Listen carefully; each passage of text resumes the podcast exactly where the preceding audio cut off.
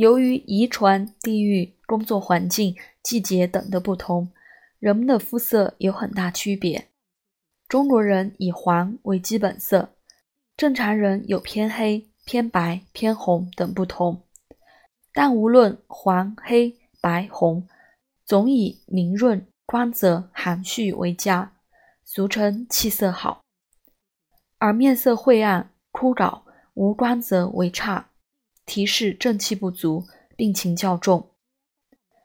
病态的肤色主要有白、黄、赤、青、黑。五种白色，病态的白色表现为苍白、淡白、虚浮而白等。五行学说中，五色的白与五行的金、五脏的肺、五气的燥对应，通常提示阳气不足，特别是肺气的不足或失血过多。由于阳气不足或失血后气血两亏，不能上行外达。溶养于体表，故色白无华。如长期进食量不足导致的营养不良，或大量进食寒性食物及冰冷饮食，或大量长期使用过寒性药物，损伤人体阳气，致阴寒内盛，多呈现虚浮而白的面色。慢性胃病患者如果突然出现面色苍白、出冷汗、心跳加快，提示可能有消化道大出血的问题。此外，有慢性出血性疾病的人，如痔疮出血、女子崩漏等，面色也多苍白。黄色，病态的黄色表现为萎黄、灰黄以及黄绿色、黄疸等，一般主湿症或虚症。五行学说中的黄色的黄。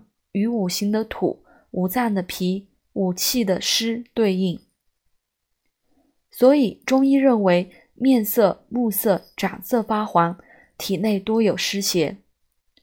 这种湿邪有可能是外感而来，也有可能是内生的。这种内生湿邪多与脾胃运化功能受损有关，因脾虚不能将食入的水谷很好的转化为气血精微。反停而为湿，如新生儿黄疸、肝胆病因引起的黄疸等，无论黄色鲜明与否，中医都认为有湿邪。皮肤金黄如橘子色者，多属湿热症；晦暗如烟熏者，多属寒湿症。治疗时通常要用化湿药。另外，湿邪重的这类患者。患病后饮食一定要清淡，不能吃大鱼大肉等荤食。临床曾经遇到过一些急性黄疸性肝炎患者，家人希望他们能早日康复，想方设法增加营养，每天或隔三差五的给患者送甲鱼吃，结果大多事与愿违。这些家庭经济好，吃得起很贵甲鱼的患者，比那些。经济条件差、吃不起的患者康复得反而慢。从中医角度看，原因在于甲鱼为养阴助湿之品，大量进食不但不能去除湿邪，反而火上浇油，加重了湿邪，病必难愈。另外，虚浮的黄，如营养不良的黄胖病，多为脾气虚症。赤色，病态的赤色表现为红赤、满面通红、紫红、暗红等等。五行学说中的五色的红、赤与五行的火、五脏的心、五气的暑对应，多主火热症，包括实热症与虚热症。因血得热则行，所以当体内热盛时多红色。如目内眦红赤，甚至长红色的卤肉，或手掌心红赤，或皮肤出红色的疮疹，小便红赤、血尿，舌尖部位的红赤等，通常会判断为心火。因古人认为目内眦属心，诸痛痒疮皆属于心，心开窍于舌，急性红眼病的目赤肿痛，提示肝经有火，因肝开窍于目；鼻翼两侧或周边红赤，提示肺经有火，因肺开窍于鼻；唇色红赤，如涂胭脂状，或牙周炎时的牙龈红肿，多提示脾胃经有热，因脾开窍于口。下颌部位。反映下焦问题的暗红色硬结痤疮，常提示肾经有虚火。其他如高热时的面红赤、咽喉与扁桃体的红肿、丁疮痈结的局部红肿等，均属火热或热毒症。肺结核患者的午后乱红。多属阴虚之火。青色，病态的青色表现为青灰、青紫，一般主寒症、痛症、淤血症，或为惊风之先兆。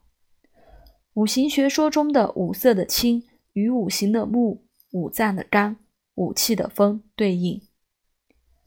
血得寒则凝，血脉瘀滞不通则痛。所以，感受寒邪或阳气不足，或体内有淤血时，肤色多青。如突然剧烈腹痛时，面色、唇色、甲色发青，无论有无明显的受寒史，一般都认为属寒性疼痛，可做局部热敷或口服温热性质的药物。有些中年男性长期缺少运动，加之平时饮食口味较重。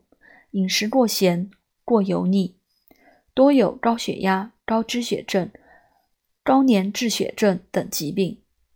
这些患者的手掌与指甲常呈青紫色。中医从淤血论治多有效。另外，若小儿高热时出现鼻柱两眉间、口唇四周青紫，多为惊风先兆。黑色。病态的黑色表现为灰黑、干黑等，一般主肾虚症、水饮症、淤血症。五行学说中的五色的黑与五行的水、五脏的肾、五气的寒对应。当肾中阳气虚衰，不能主水，则水液内停。如有些人目眶周围皮肤发黑，俗称熊猫眼，多见于。肾虚水泛的水饮病，或妇女寒湿下注的带下症。若肾精亏虚，不能温养滋润血脉，血行不畅，或瘀阻血脉，表现为黑耳干枯之象，如耳轮干黑焦枯。若气血瘀阻，皮肤暗黑、干燥、粗糙脱皮，中医称肌肤甲错。则属严重的淤血症。临床用活血祛瘀药治疗后，黑色多可消失，皮肤会转润泽。五色主病对临床运用中医药诊治疾病确有重要的参考价值，但人体的疾病非常复杂，如旧病与新病的混杂，病症的寒热错杂或虚实夹杂等。都会对肤色产生影响。诊断时不能单凭茶色一项定病，还要四诊合参，才不会出错。